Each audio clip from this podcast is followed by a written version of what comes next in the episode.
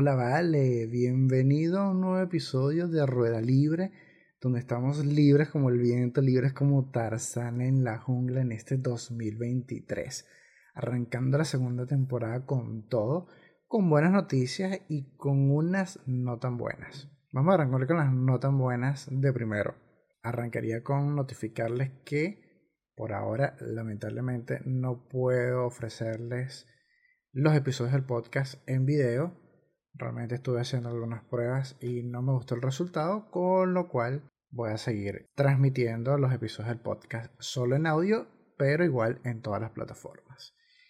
Y la buena noticia es que esta segunda temporada incluye muchísimas personas que me encanta su manera de pensar, su manera de expresarse, su manera de ver el mundo y pues obviamente van a estar compartiendo con nosotros algunos de los episodios. Así que espero que desde ya les abran las puertas también y disfruten el contenido que vamos a estar grabando para ustedes.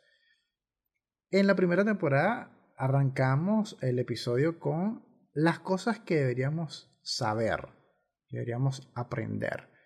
Este año vamos a arrancar con un primer episodio muy parecido. Este año son lo que debemos hacer. Entonces, tengo varios tips de las cosas que considero que todos deberíamos hacer este año en caso de que no las hayamos hecho anteriormente. Este sería un muy buen año para arrancar con cualquiera de estas. La primera, y lo vuelvo a repetir, si el año pasado no arrancaste con el Excel y con el inglés, hazlo ya.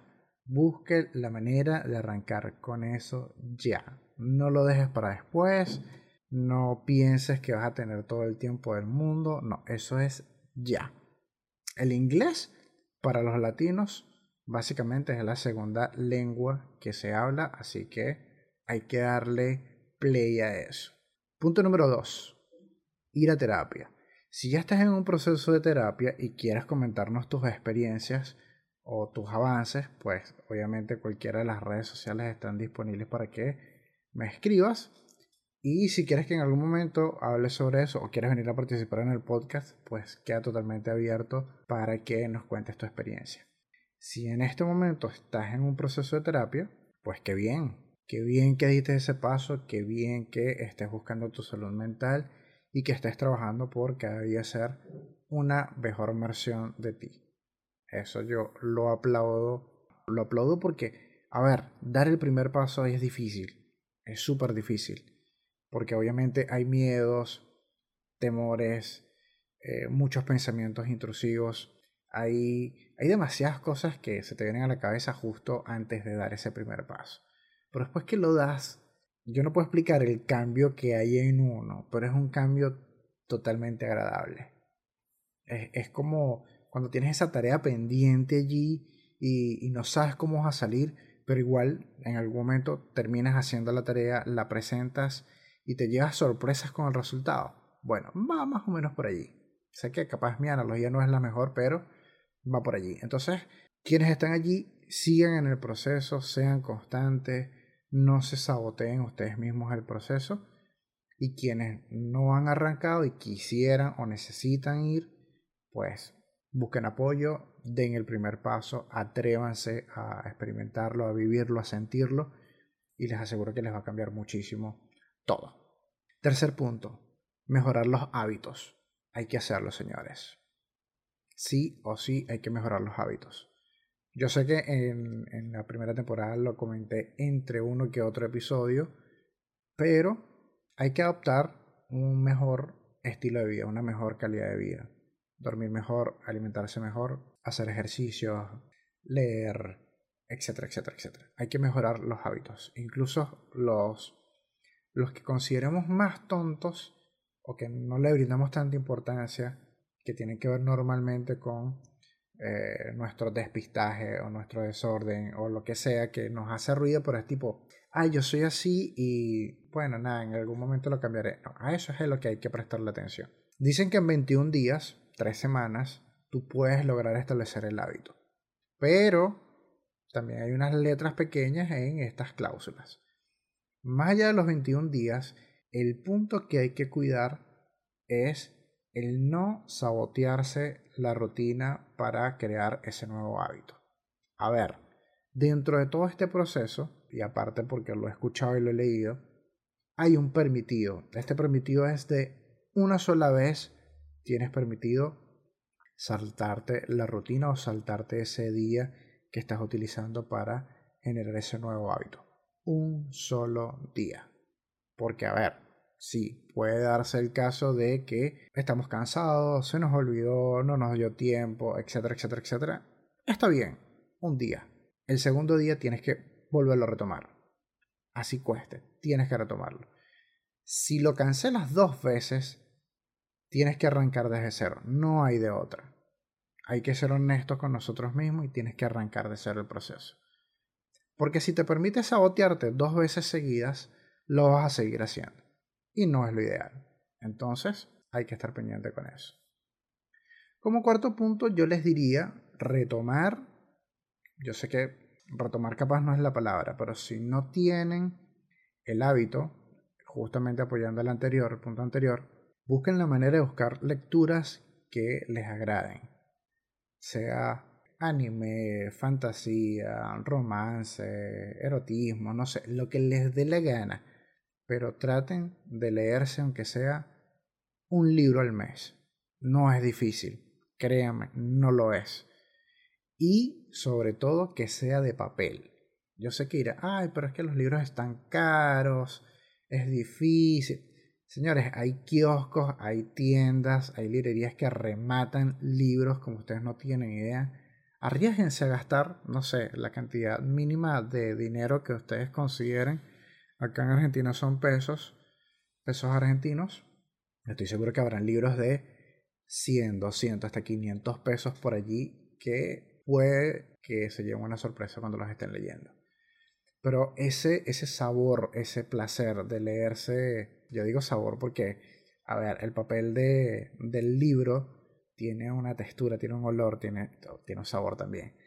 Pero es sabroso, a eso me refiero. Leerse un libro en papel es sabroso. Entonces hay que recuperar un poquito de esas cosas clásicas, por llamarlo de alguna manera, porque bueno, yo sé que estamos en la era de la tecnología y obviamente es mucho más fácil descargarse un ebook y leerlo en, una tablet o, o, en una Kindle, todo eso, yo eso lo entiendo. Pero el placer de leerlo en físico es muy diferente. Entonces vamos a tratar de recuperar un poquito ese tipo de cosas que también nos llenan de alguna manera. Quinto punto, súper importante.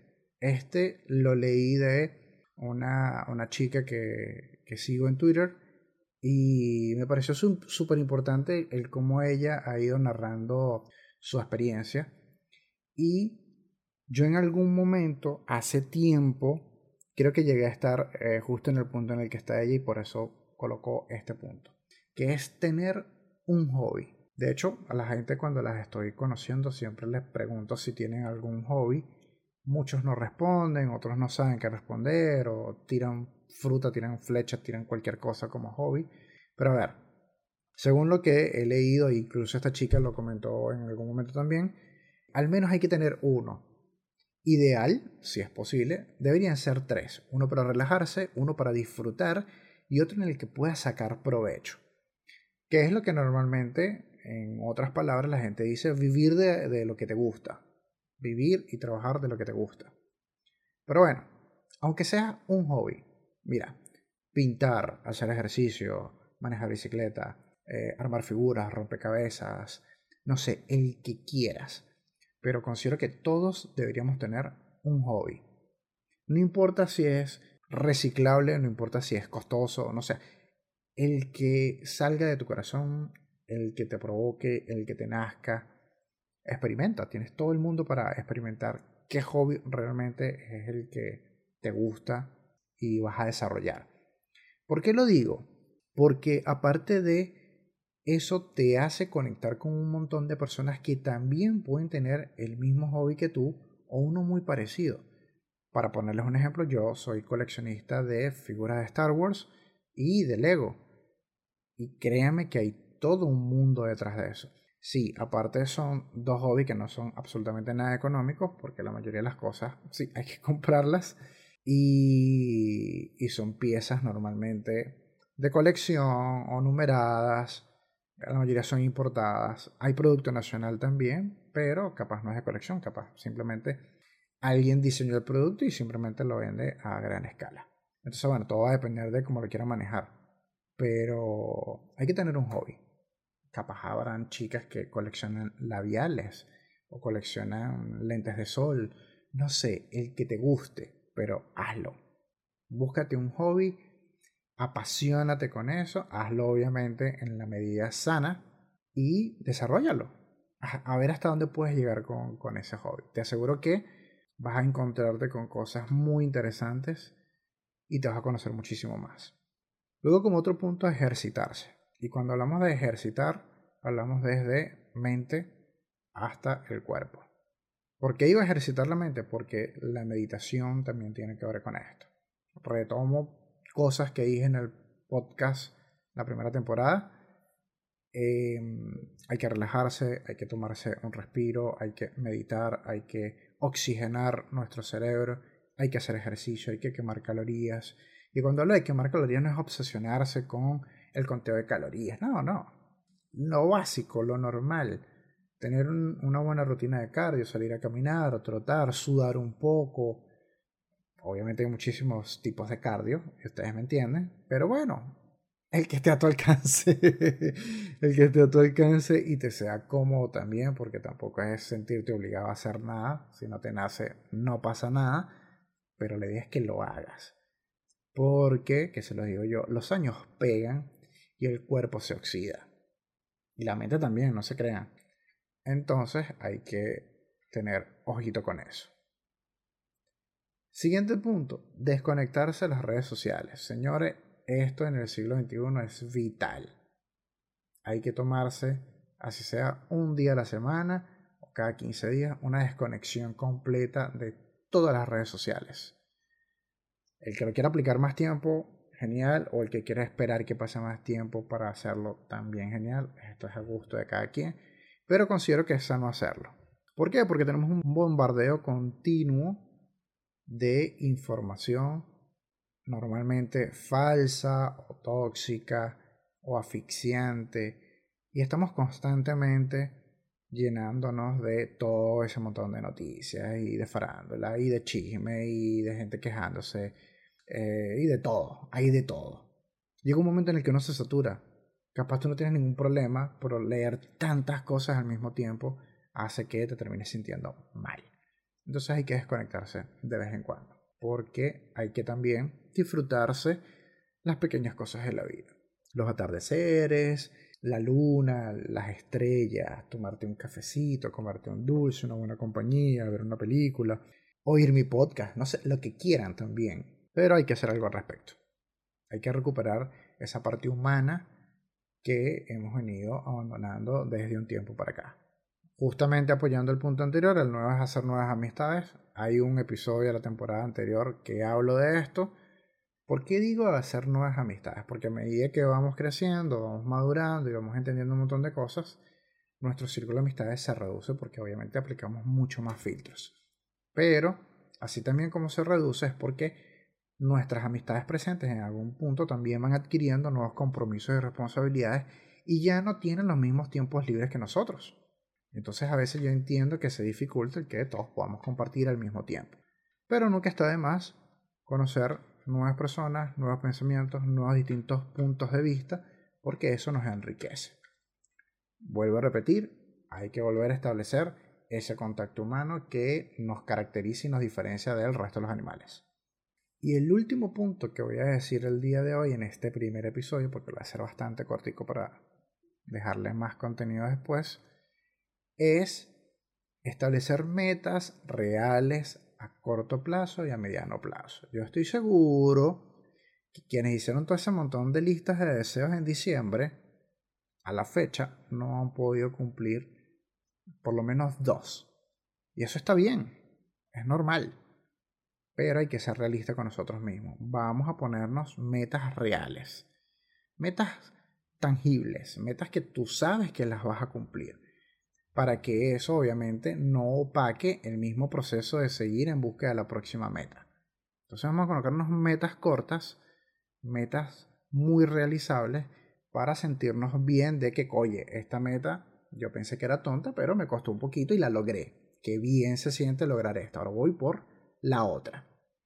Y así sucesivamente.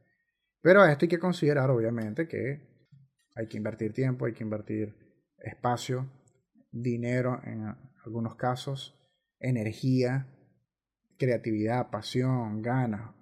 Y a ver, comento todo eso porque más allá de que la meta está plasmada en papel, el factor externo principal es uno para que esa meta se cumpla.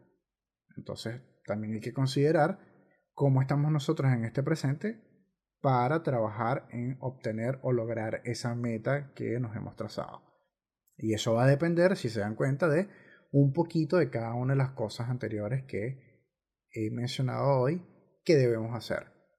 Así que nada, este primer episodio de la segunda temporada arranca así para que todos se pongan las pilas y se activen desde ya en lograr esa mejor versión de ustedes mismos sin darle más excusas a la vida. Así que, bueno, les deseo también igual feliz año, aunque ya es bastante tarde.